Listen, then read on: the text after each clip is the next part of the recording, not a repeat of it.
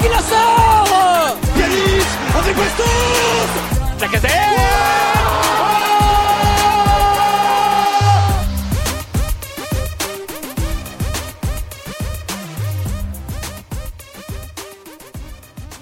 Et salut à toutes et à tous, on se retrouve pour un nouveau numéro du Gone Olympique. Aujourd'hui, c'est Kylian qui vous parle, Romain n'étant pas des nôtres.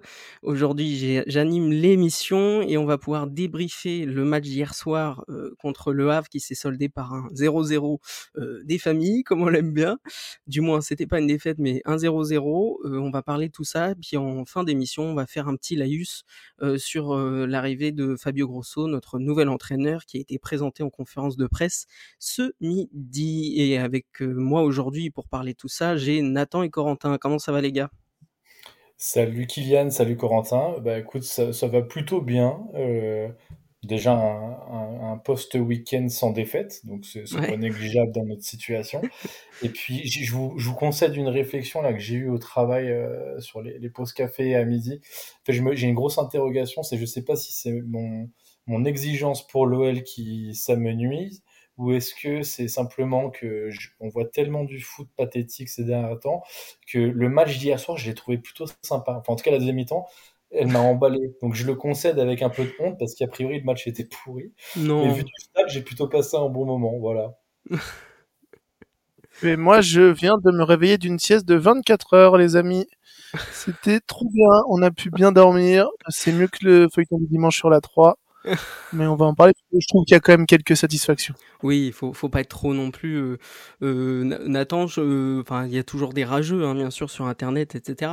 Mais enfin, je trouve quand même qu'il faut être assez objectif et reconnaître que la seconde période de Lyon a été quand même globalement maîtrisée et plus engageante, euh, mais on va en parler plus en détail. Donc, euh, bah, toi, Nathan, euh, vu du stade, quelles ont été tes impressions, etc., de, de ce match globalement? Euh, bah, je sais pas si on ne devrait pas se focaliser que sur la deuxième mi-temps parce que j'ai l'impression que bah, alors si l'emballement commence là, j'ai envie de dire le dématch, le, le dématch, le début du match démarre pas pas loin de ça non plus. C'est pas faux non plus. La première mi-temps n'était pas d'un grand intérêt. La première mi-temps, très honnêtement, mais de part et d'autre, hein, c'était c'était assez stérile avec, euh, je dirais même parfois, moi j'ai trouvé vu du stade. Euh, une légère domination du Havre, en tout cas, je les ai trouvés sur un mode de jeu basé sur la possession qui m'a relativement surpris quand on sait que Lyon a d'autres types de joueurs et puis surtout jouer à domicile.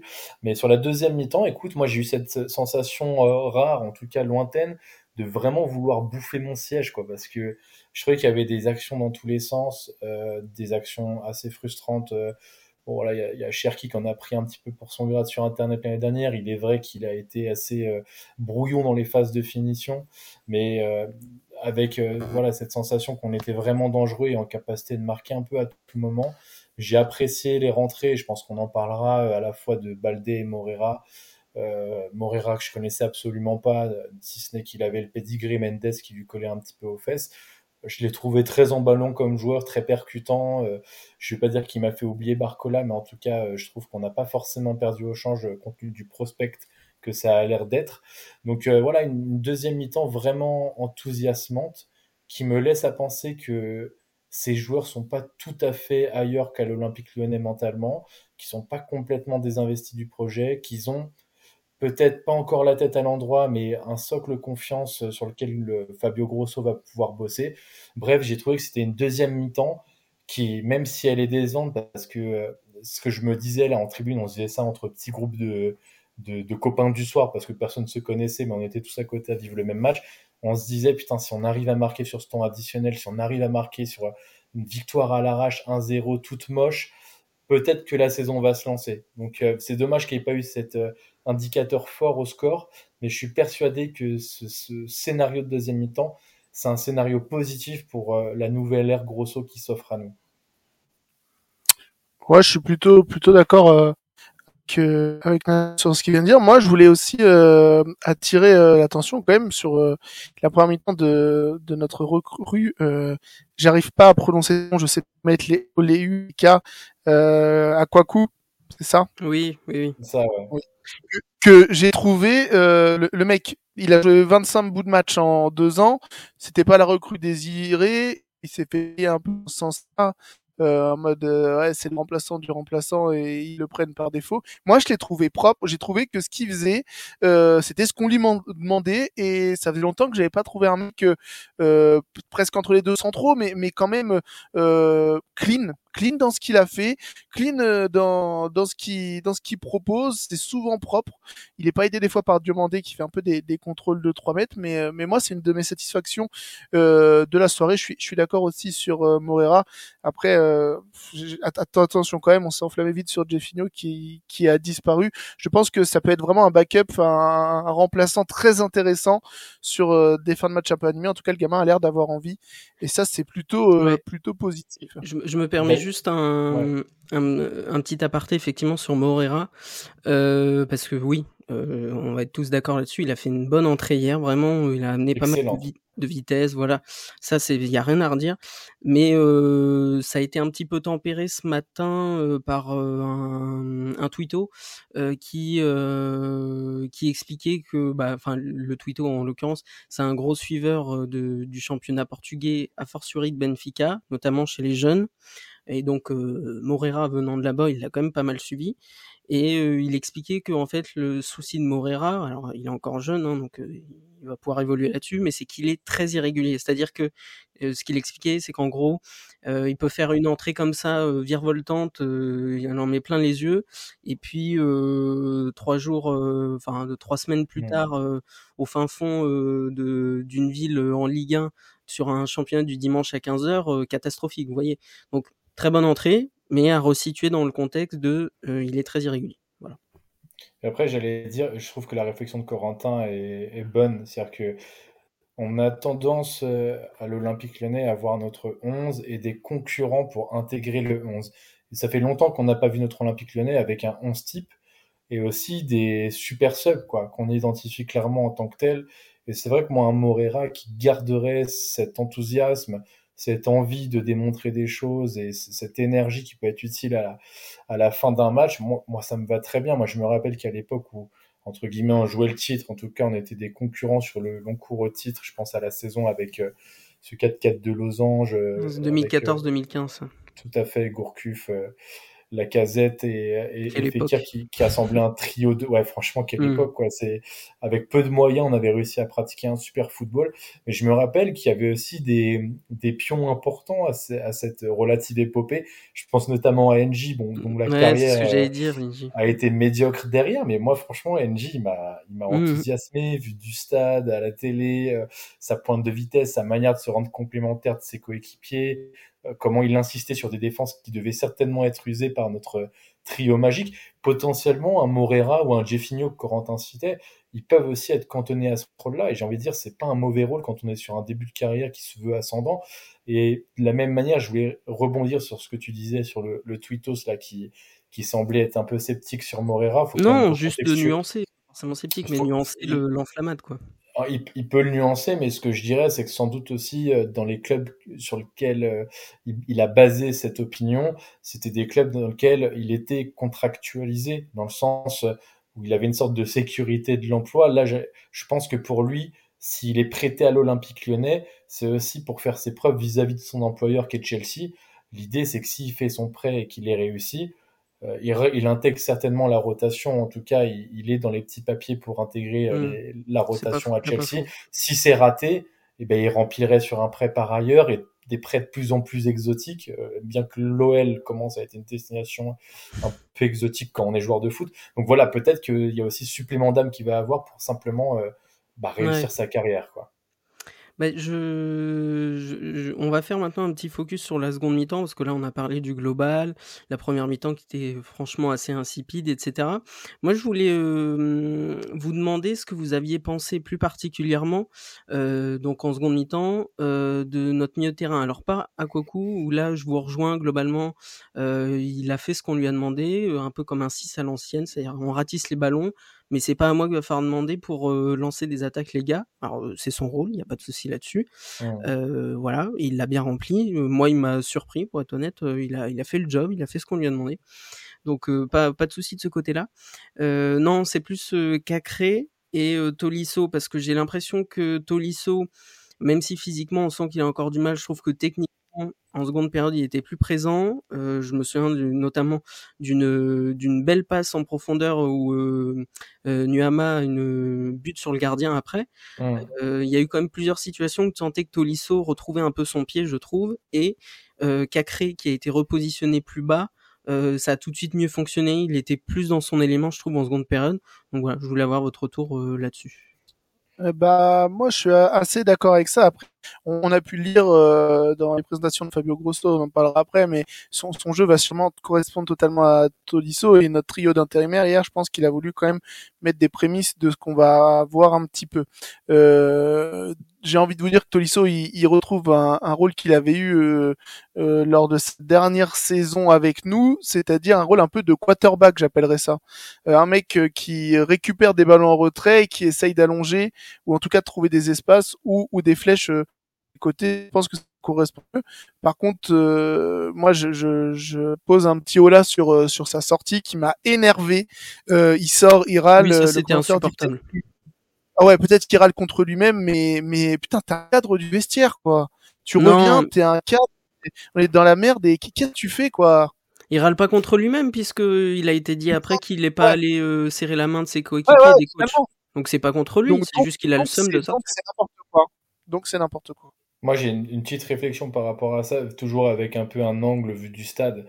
Euh, parce que Tolisso, quand il sort, il y a eu un stade un peu pris en deux avec euh, des applaudissements d'une part, parce que moi je trouve qu'il a vraiment fait un match, euh, non pas référence, mais par rapport à ce qu'est Tolisso depuis qu'il est revenu à l'OL, bah, on est quand même pas très loin de ça. Euh, j'avais même pas en tête que c'était lui qui avait fait l'ouverture pour Nuama, mais j'avais en tête, parce que vu du stade, on n'a pas forcément les ralentis, donc il y a des choses qui peuvent échapper.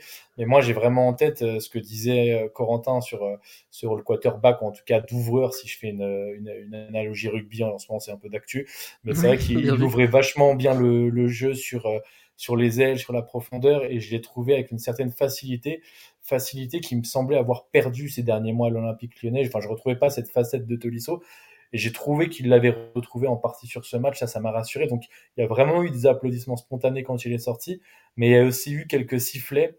Alors, je savais pas bien à ce moment-là si c'était des sifflets pour lui ou pour l'entrant, mais on a pu forcément peut-être deux Turcs à l'Olympique lyonnais. Et puis, je sais plus qui l'a remplacé, mais a priori, dans ma réflexion, c'était pas possible que ce soit pour l'entrant. Donc, est-ce que sa réaction d'humeur est pas liée aussi à ces sifflets qu'il a entendus Je sais pas du tout parce que j'ai pas vu les images que vous citez. C'était certainement diffusé à la télé, mais voilà, peut-être qu'il a été pris aussi par, euh, je trouve, cette réaction du public légitime par rapport aux dernières semaines, mais sans doute très euh, très injuste par rapport à sa prestation d'hier soir. Après, honnêtement, euh, Tolisso, enfin, il a, il, c'est sûrement un de ses meilleurs matchs depuis le début de la saison et depuis son retour ah bah globalement. On va pas dire l'inverse, mais je trouve qu'on est encore pas non plus euh, au Tolisso qu'on a tous connu à l'époque à Lyon, les gars, quand même. Euh, c'est pas encore la même chose. Je, veux dire, euh, et je sais pas si on pourra le retrouver exactement comme on l'avait avant, ça j'en sais rien. Mais c'est mieux, mais c'est pas encore le grand Tolisso, enfin de mon côté, je trouve. Mais après, euh, voilà. Mais sinon, du côté de, de Cacré, qu'est-ce que vous en aviez pensé de sa seconde mi-temps, vu qu'il a été reculé un peu euh, en position? Moyen, hein. enfin moyen. T'as pas trouvé mieux? C'était mieux? Ah, moi, j'ai l'impression que c'est mieux quand même. Ah si, oui. En, deux, en deuxième, par rapport à la première, ça ne pouvait être que mieux. Et c'était mieux, parce qu'on on l'a vu euh, percuter, on l'a vu dynamiser un petit peu entre les lignes. Mais enfin, comment dire Moi, j'ai un peu, pareil, j'ai envie de faire un parallèle avec un joueur que, que j'aimais bien, qui n'était pas de l'OL, mais Maxime Lopez à Marseille. Je trouvais qu'il avait du potentiel et je trouve qu'il a jamais passé un cap. Et je trouve qu'en fait, euh, Cacré, il commence à ressembler à Maxime Lopez sur cette trajectoire de carrière.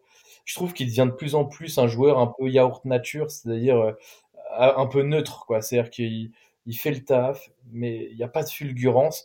Et je trouve que, par exemple, le constat que vous faites sur Tolisso, il est intimement lié au fait de qui l'accompagne à ses côtés. Et Bien je sûr. pense que un Cacré, il n'est pas assez fort pour aussi qu'on puisse voir la quintessence du potentiel d'un Tolisso. C'est peut-être d'ailleurs pas une, euh, comment dire, euh, un hasard que la première de Dakuku, qui a été une belle première, coïncide avec le match le plus abouti de Tolisso. Moi, je pense que Cacré, il a besoin de concurrence, mais pas d'une concurrence molle, d'une concurrence qui le mette potentiellement sur le banc. Parce que pour moi, sa première mi-temps, elle est indigeste. Et la deuxième, même si elle est meilleure, euh, moi j'ai quand même en tête euh, cette contre-attaque où tu vois qu'il il a aucune bonne lecture du jeu. Et, alors c'est pas que de sa faute parce que tous nos attaquants là sur le 4 contre 3, ils font tous le même appel, ils sont sur la même ligne. Et bon ça c'est pas c'est pas normal et acceptable dans un sport de haut niveau. Mais malgré tout, balle au pied, c'est limité, il lève pas la tête, c'est souvent brouillon. Et quelque part, c'est là où tu vois qu'il nous faut un 10 dans cette équipe il faut surtout pas que ce soit Cacré ce numéro 10. Mais justement, moi, c'est mon sujet. C'est de dire que là, les, les, les, les, critiques que tu mets en avant sur Cacré sont légitimes.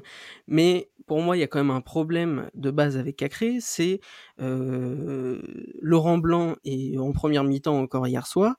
Euh, et donc, c'était pas Laurent Blanc hier soir, mais euh, les intérimaires sont entêtés sur la même ligne, à nous foutre notre cher Maxence Cacré en numéro 10. Enfin, je sais pas dans quel monde il faut leur expliquer que Cacré en 10, c'est non, c'est, pas possible. C'est le, j'adore Maxence Cacré, mais en 10, il est nul. Tu l'as bien dit, l'action dont tu parles, c'est, le, c'est symptomatique de euh, ce qu'il est capable de faire en 10, c'est-à-dire rien. Donc, moi, ce que je, là où je suis d'accord, les critiques sont légitimes, mais dès que Cacré en seconde mi-temps a été replacé à un poste où il est plus naturel pour lui, bizarrement, comble du hasard, c'est tout de suite allé beaucoup mieux. Donc moi, je serais partisan de dire il faudrait laisser Cacré définitivement sans aucune contestation à son poste de 8, on va dire. Euh, et ça, sans, sans essayer de le remettre devant. Enfin, c'est pas possible, quoi. Si on fait ça, alors peut-être qu'on aura le Cacré qu'on a euh, connu ou pas. Hein, je me trompe peut-être, mais euh, j'ai tendance à penser que si on le remet à son bon poste, déjà, on, sera sûr de voir le vrai niveau de Cacré qui puisse nous, nous donner, quoi. Moi, je suis assez d'accord avec vous deux là-dessus. Euh, J'aime bien la comparaison avec Maxime Lopez. Et je pense que Cacré, pour devenir un top joueur, il va devoir comprendre des choses. Et, et en fait, moi, ce que, ce que je ne sais pas, c'est le poids qu'il a eu dans les discussions avec Laurent Blanc, avec le nouveau staff, et qu'il aura avec Grosso dans, dans son envie de jouer, son envie de se positionner. Si, si vraiment lui se pense euh, performant, ou en tout cas possiblement performant en 10, il se trompe et il va dans le mur pour la suite de sa carrière. Je pense qu'il n'y a pas de honte à, à, se rendre compte de ça et avoir une, une carrière plus dans l'ombre du terrain, dans un poste de, de 8 ratisseurs qui, qui sera très bon. La gloire, des fois, c'est pas pour tout le monde et c'est mieux comme ça. Peut-être que Maxence Cacré a été mis très haut très vite, qui pense pouvoir passer un, un, un cap Peut-être que c'est le cas aussi avec Oussem Aouar et on va voir ce qui se passera euh, du, du, côté de la Roma dans les semaines à venir. Mais si j'avais un conseil pour, euh, pour Maxence Cacré, c'est contacte-toi de ce que tu sais faire, tu sais très bien le faire et arrête de vouloir aller euh, dans, dans, dans un jeu qui dans, pour, pour paraphraser, euh, paraphraser Thierry Henry, reste dans ta zone. J'aime bien la, la paraphrase, elle est sympa. C'est cool.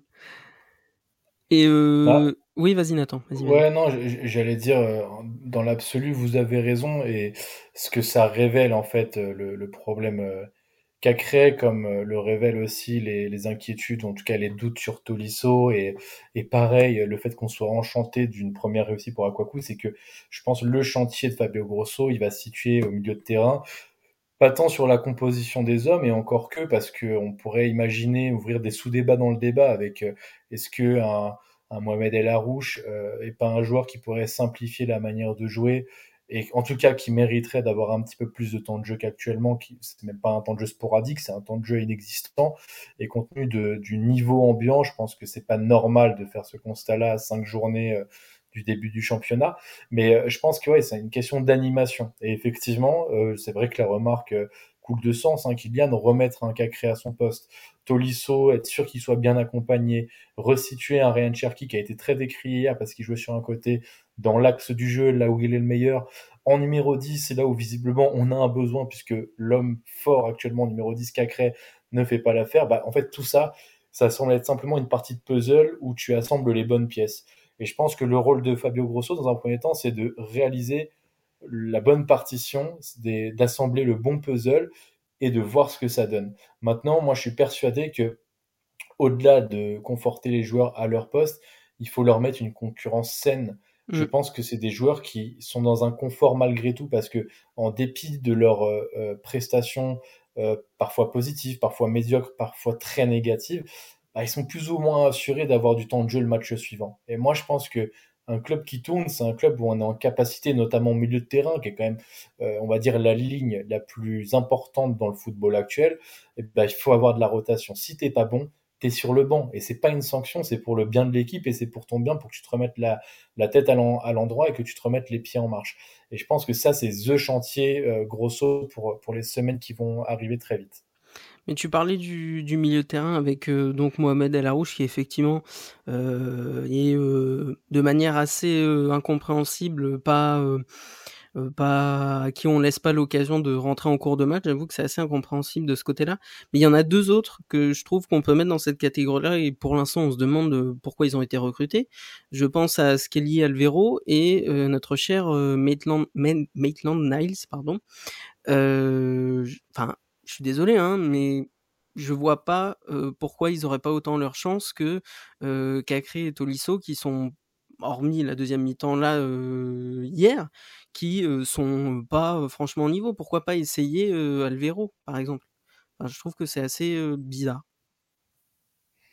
Je dirais que Alvero il est considéré sans doute, euh, mais peut-être que je me trompe, je connais pas encore suffisamment le joueur, je l'ai pas vu assez jouer parce qu'honnêtement je l'ai vu jouer que, que sous le maillot de l'OL, hein. euh, mais j'ai quand même l'impression qu'il est considéré peut-être comme une doublure d'Aquaku, enfin en tout cas euh, dans l'idée première que je me fais, moins comme un concurrent direct euh, de Tolisso et, de Cacré. Sur euh, moi, Mohamed El Arouche, ma théorie c'est que on a un, staff qui est assez frileux à l'idée d'avoir un autre joueur qualifié ou en tout cas qualifiable plutôt de frêle comme Cacré, alors que selon moi c'est une erreur puisque de ce que j'ai pu voir en, en Gambardella et en équipe jeune, Mohamed El Arouche c'est un joueur qui est très dur sur l'homme malgré son physique. Oui, il rechigne pas à aller au, au contact. Ouais, il a vraiment un profil qui peut être utile sur les tâches défensives pour l'équipe en plus d'être un super joueur de ballon, très fin et, et, avec un QI football, à mon avis, très au-delà de la moyenne.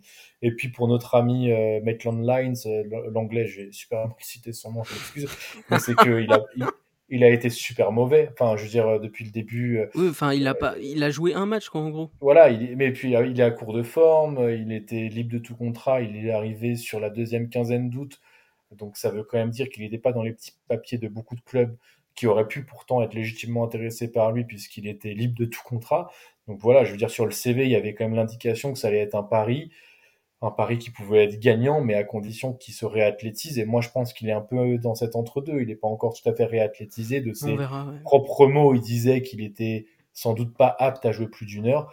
Moi, je pense qu'il est normal de pas trop le voir. Après, il faut aussi s'interroger sur euh, là où il pourrait jouer. Je crois qu'il a joué aussi euh, sur un poste de latéral. Ouais. Ça peut être intéressant ouais. quand tu vois le match de Mata. Moi, très honnêtement, Mata dans l'axe, euh, pourquoi pas le garder hein. Et puis là, il a pas, il a pas été mauvais euh, Mata hier, hein, mmh. franchement. Euh... Mmh.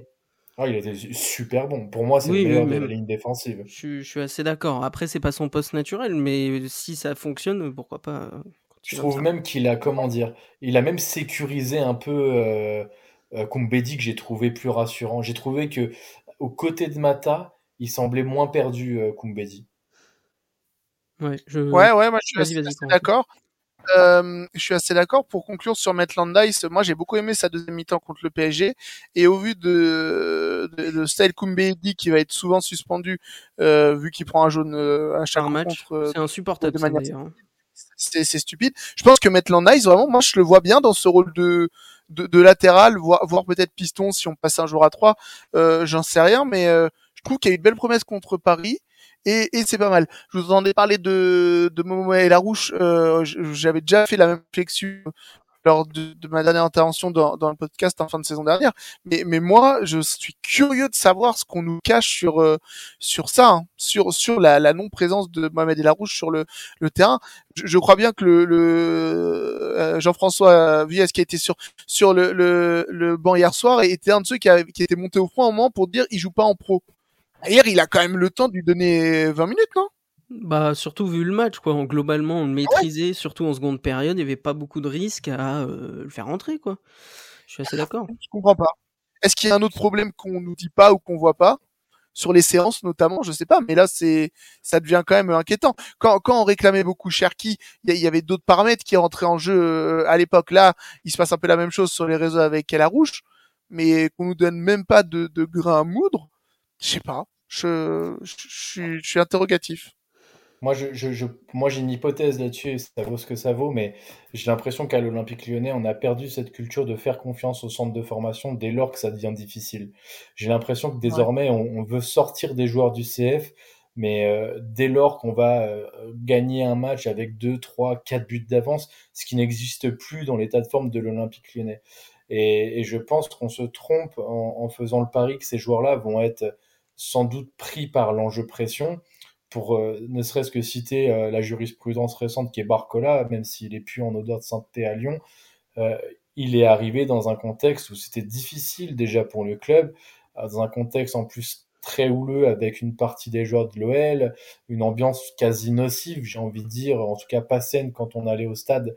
Et rappelons qu'il était prévu pour être prêté en D2 suisse, hein, n'oublions pas. Voilà, et, et, du coup, il a réussi à sortir son épingle du jeu. Et moi, je pense que ce qui fait que des joueurs sortent leur épingle du jeu dans un contexte difficile, c'est d'abord leur QI football, leur intelligence, leur capacité à jouer simple là où le contexte invite à jouer compliqué. Et moi, je crois que Mohamed El Arouche fait partie de ces joueurs qui sont euh, à distinguer par leur intelligence. Donc, moi, je suis un grand convaincu qui peut être utile sans en faire un titulaire en puissance. Moi, j'aimerais que ce soit à minima un joueur de rotation. Et je mise beaucoup sur le nouveau cycle Grosso. On pourra peut-être en parler, mais dans les effets d'annonce, il veut faire confiance aux jeunes. Si ce jeune-là, tu lui fais pas confiance, bah, tu vas pas faire confiance à beaucoup d'autres jeunes du CF. C'est clair. Et donc, bah, merci pour cette passe décisive, euh, cher Nathan, puisque c'était euh, notre euh, prochain sujet pour boucler ce, ce nouveau podcast. Donc, bah, donc, les gars, je voulais effectivement vous parler de Fabio Grosso, puisqu'il a été officiellement annoncé de retour en terre lyonnaise, lui qui était passé au club au poste de latéral gauche entre 2007 et 2009. Donc, il a connu euh, le Grand Lyon, du moins la fin du Grand Lyon, mais il a connu quand même un titre de champion de France avec Lyon et une victoire en Coupe de France. Donc euh, il, est passé au bon moment, entre, guillemets, on va dire, euh, à Lyon. il avait été très apprécié, notamment humainement. Il avait laissé un très bon souvenir. Donc il est de retour, mais cette fois-ci au poste d'entraîneur. il faut savoir qu'il a eu beaucoup de succès sur sa dernière saison avec euh, Frosinone en deuxième division euh, italienne pardon et tellement de succès puisqu'il leur a fait gagner le, le championnat et la montée en Serie A. Donc un dernier poste où il a eu une vraie réussite, donc euh, à voir la transposition que ça pourrait avoir du côté de Lyon, et il a été présenté aujourd'hui en conférence de presse ce midi, et euh, bah euh, je sais que Nathan, toi tu as pu suivre une bonne partie, Corentin tu as pu voir aussi les, les, grandes lignes, donc bah je voulais tout simplement avoir votre retour sur ces premiers mots de Fabio Grosso en tant qu'entraîneur de Lyon. Par rapport à, à Fabio Grosso, moi j'en attends beaucoup et, et je sais pas, je trouve que que ça va pas être la même chose que les les idoles de, de 98 et tout, surtout pour nos joueurs, parce que euh, moi le premier j'ai que 20 ans et je vois ces carrés, euh, ça veut dire quelque chose à l'OL quoi. Je pense que pour pour euh, Tolisso et la Casette déjà ça, ça veut dire quelque chose. Pour les autres, les encore plus jeunes, ça veut dire beaucoup aussi. Il va y avoir une aura euh, naturelle. Euh, J'espère qu'on lui laissera du temps. De toute façon, euh, vu que j'ai pas envie de dire que la saison elle est déjà plantée, mais vu comment elle a déjà démarré, déjà maintenons-nous et ça sera bien. Et oui, ouais, c'est clair. Et justement, quoi, euh, je sais plus qui disait sur Twitter, euh, parler des époques euh, Rémi Garde où on a laissé un peu de temps et on kiffait, quoi. C'est parce que hier, euh, ça, peut être des matchs comme hier où on souffre un petit peu tous ensemble parce que c'est pas notre grand OL d'il y a même 5-6 euh, ans, mais euh, revenons à revenons à nos valeurs. On est on est l'OL quoi et et, et, kiffons, prenons du plaisir, jouons au football. On gagnera pas tous les matchs, mais mais arrêtons là la honte qu'on a sur nous et, et je pense que Fabio Grosso euh, le transmet un peu dans sa conférence de presse en fait, qu'on revienne à des choses simples. Arrêtons le bling bling. Ouais, je, souscris à ce que à ce que dit Corentin. Désolé, j'étais un peu euh, déconnecté. Je vérifiais que mon employeur était pas sur le le, channel tout simplement parce que je l'écoutais en filigrane du boulot, quoi. Donc c'était pas top. Mais euh, il est pas là. Euh, du coup, j'en profite. Non, moi, ce que j'ai ce que j'ai compris de la conférence de presse. Alors déjà, faut saluer un peu un peu l'homme au-delà du coach et le tacticien parce qu'on on verra ce que ça donne. Mais j'ai trouvé ça assez élégant d'avoir aussi un petit mot pour pour Laurent Blanc il n'en était pas obligé, d'autant plus que l'histoire s'est mal terminée. et voilà, il a réinsisté sur le respect qu'il pouvait avoir pour lui et ses équipes. Et, je l'ai trouvé arriver non pas sur la pointe des pieds parce que je l'ai pas trouvé, comment dire, intimidé par le contexte. Au contraire, il a pu répondre à plusieurs questions qui qui l'incitait à mesurer le risque qu'il prenait. Il a dit qu'il il acceptait cette part risque, au contraire que ça le stimulait et qu'il avait une idée très claire de là où il voulait conduire l'équipe. Donc j'ai trouvé plutôt rassurant parce qu'effectivement, euh, prendre un coach au 18 septembre en se disant qu'il part avec un handicap qui est pas des moindres, enfin je veux dire, on commence la saison avec deux points, on a l'impression qu'on a pris des, points de suspension l'année dernière, tant le, tant le, volume de, points est, juste minime. Quoi. On n'a jamais vu ça à l'OL à, ce stade de la saison. Donc euh, là-dessus, il a été très rassurant. Et puis je l'ai trouvé très, euh, très séducteur sur le message envoyé parce que euh, il veut faire confiance aux jeunes. Il veut imposer des idées de jeu qu'il semble déjà avoir en tête. Il arrive avec son équipe et veut intégrer du staff précédent tous ceux qu'il juge aptes à suivre son discours. Donc là-dessus, on a vraiment l'impression qu'il veut instaurer une culture de travail, culture du travail sur laquelle il a d'ailleurs insisté en disant que il aimait pas le repos. Là, je, je reprends euh, vraiment euh, grosso dans le texte. Oui, ça va changer de Laurent Blanc là-dessus. voilà, et qu'il était un, arch, un acharné de travail encore selon lui, euh, qu'il bossait des heures et qu'il ne les comptait pas. Donc on a vraiment cette sensation du coach moderne, là où peut-être Laurent Blanc était un peu en, en rupture avec son temps un coach plus à l'ancienne dans le management, sans doute que un Laurent Blanc avec un Olympique lyonnais des époques Genesio, c'est-à-dire avec une équipe qui, marchait, avec des individualités fortes, eh ben, il aurait sans doute pu bonifier cette équipe-là, mais sans doute qu'un Noël qui a besoin de se construire à partir d'un plan de jeu, il n'était pas l'homme de la situation. Enfin, quand je dis il ne l'était pas, on, on, en est quasiment certain aujourd'hui.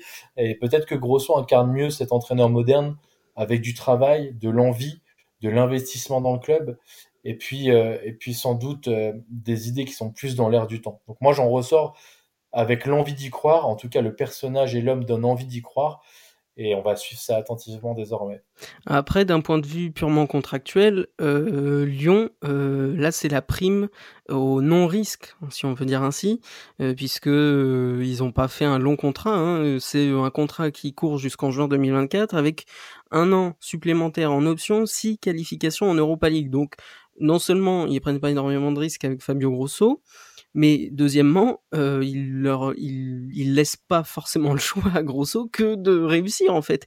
Et de fait, de fait, comme je te disais en off, Nathan, avant Corentin, avant que Corentin arrive, Lyon n'a pas d'autre choix que de réussir. C'est-à-dire que dans la situation actuelle où est Lyon, euh, si Grosso n'y arrive pas, c'est direction Ligue 2, les amis. Genre, il n'y a pas d'autre euh, solution. C'est Grosso y arrive ou on est en deuxième division. Enfin, je pense qu'il y ait d'autres discours à avoir et d'autres d'autres manières de penser. On n'a pas le choix que de réussir. Enfin, je sais pas ce que vous en pensez, mais là, pour moi, on est dos au mur et on n'a plus le choix, en fait. Ah, c'est d'accord. Assez d'accord avec ça euh, sur sur le, le constat. Après, euh, ouais, le contrat, le contrat d'un an pour Fabio Grosso, euh, il a déjà pas eu le choix d'accepter. Il avait pas de club non plus, donc donc c'est c'est plutôt ça. Après, là, j'avais envie de dire un message rassurant, mais c'est ça va au contraire de de ce que j'ai dit. Euh, à, mes collègues euh, depuis depuis quelques semaines qui me disent ah c'est bon euh, ça va aller. Mais vous pensez que des clubs comme saint ou Bordeaux ils étaient préparés à, à vivre euh, ce qui s'est passé? Là on a on a un renouveau avec Fabio Grosso. On va on va vite espérer prendre des points même si je crois que le, là c'était quoi deux déplacements Brest qui est deuxième et Reims où c'est toujours très compliqué même si ça va un peu moins bien. C'est faut, faut vite je pense que en novembre faut être sorti de cette situation sinon ça va être ça va devenir dangereux moi, je vois un truc positif quand même à la situation, c'est que, et c'est sans doute la culture euh, américaine de Textor, c'est que je trouve qu'il a quand même pas tardé à dégainer. Et euh, je pense qu'il aurait même dégainé plus vite s'il n'y avait pas eu un, enchaîne, un enchaînement de matchs défavorable pour la venue d'un nouveau coach, c'est-à-dire euh, le déplacement à Nice et la réception à Paris, de Paris. C'est-à-dire que normalement, avec Grosso, avec Potter, avec qui vous voulez, on aurait dans la situation actuelle eu un match très compliqué à Nice et sans doute perdu le match contre le PSG. Donc je trouve que le timing a été intelligent, il l'aurait été encore plus si ils avaient été dans l'anticipation avec euh, l'équipe du sportif euh, côté euh, bureau à l'Olympique Lyonnais en faisant une, voilà un changement de, de coach à l'été. Mais je trouve que compte tenu de la situation et du contexte, on va pas refaire l'histoire, cette mutation de coach arrive au bon moment. Et je trouve que c'est quelque chose qui est déjà un peu en rupture avec la culture lyonnaise, qui tardait parfois à dégainer. On attendait souvent la traditionnelle crise de l'automne, voire de l'hiver, et parfois c'était déjà trop tard pour espérer un vrai rebond. Là, quelque part, on a deux chances. La chance que la décision soit faite rapidement. On est mi-septembre, on a un nouveau coach et il va pouvoir avoir le temps de mettre ses idées en place avec un staff technique élargi, première, euh, youhou, première dans l'histoire de l'Olympique Lyonnais avec un nouveau coach. Les confettis. voilà, c'est ça. Et puis, non, mais en plus de ça, en tout cas, c'est ma sensation à date, c'est qu'on a une Ligue 1 qui avance pas très vite, en tout cas, avec des locomotives qui sont pas encore au rendez-vous, euh, si ce n'est Monaco.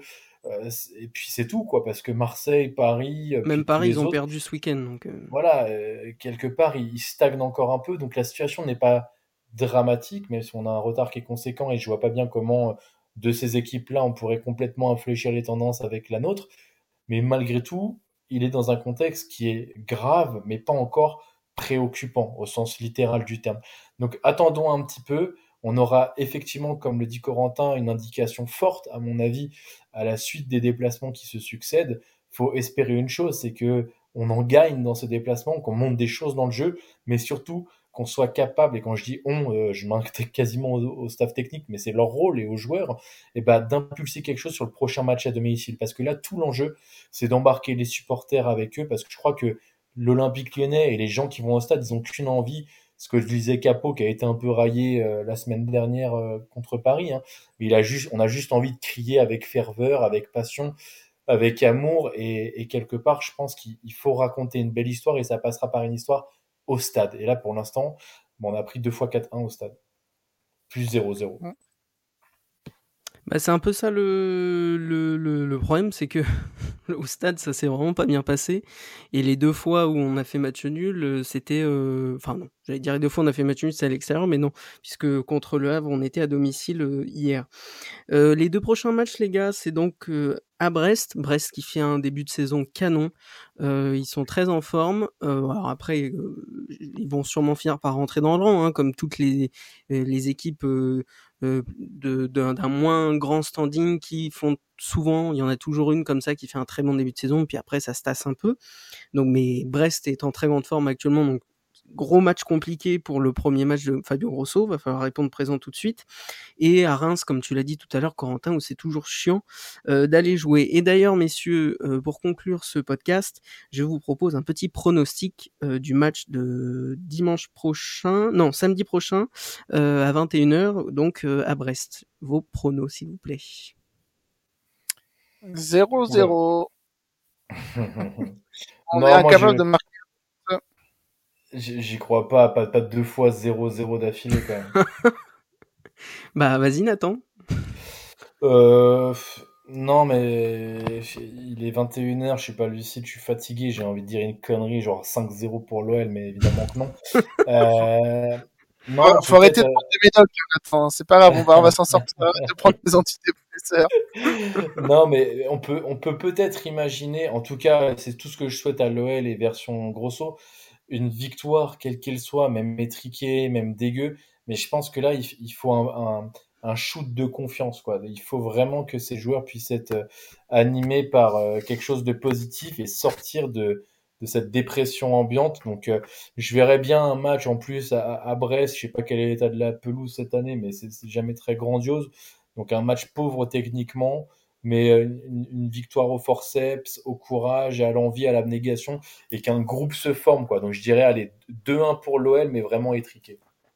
Ouais, je regardais là en même temps, on n'a pas perdu tant que ça en fait. Je pensais qu'on perdait souvent à Brest, mais on a perdu qu'une fois depuis euh, depuis 2019. Brest, il faut un très bon début de saison. Enfin, vraiment, falloir se méfier.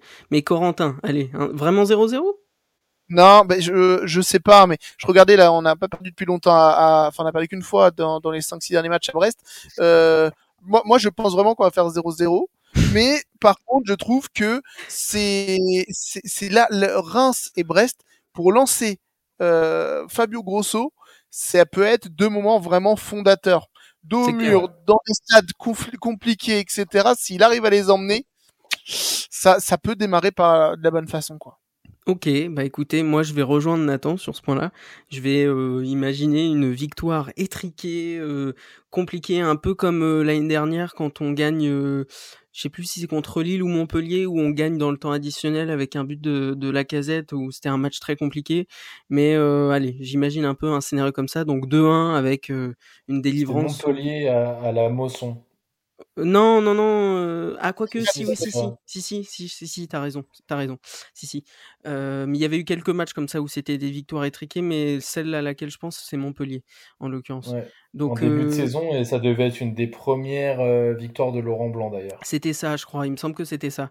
Euh, et donc voilà, j'imagine un peu un scénario comme ça avec effectivement un 2-1. Et on suivra ça évidemment de très près samedi soir prochain, 21h. Et nous, on se retrouvera pour le débrief habituel, hebdomadaire pour parler de tout ça, de la première de Fabio Grosso, de, des premières impressions qu'on a eues, de ses premiers choix forts ou pas, on verra, et du résultat en lui-même du match. Donc bah c'était le Gone Olympique. Merci Nathan, merci Corentin d'avoir été là ce soir pour ce débrief d'hier. Avec plaisir. Merci à vous deux, et puis nous, les auditeurs, on se retrouve la semaine prochaine. Salut, et on se laisse avec Johnny. C'est moi qui dis merci à vous tous parce que c'était magnifique.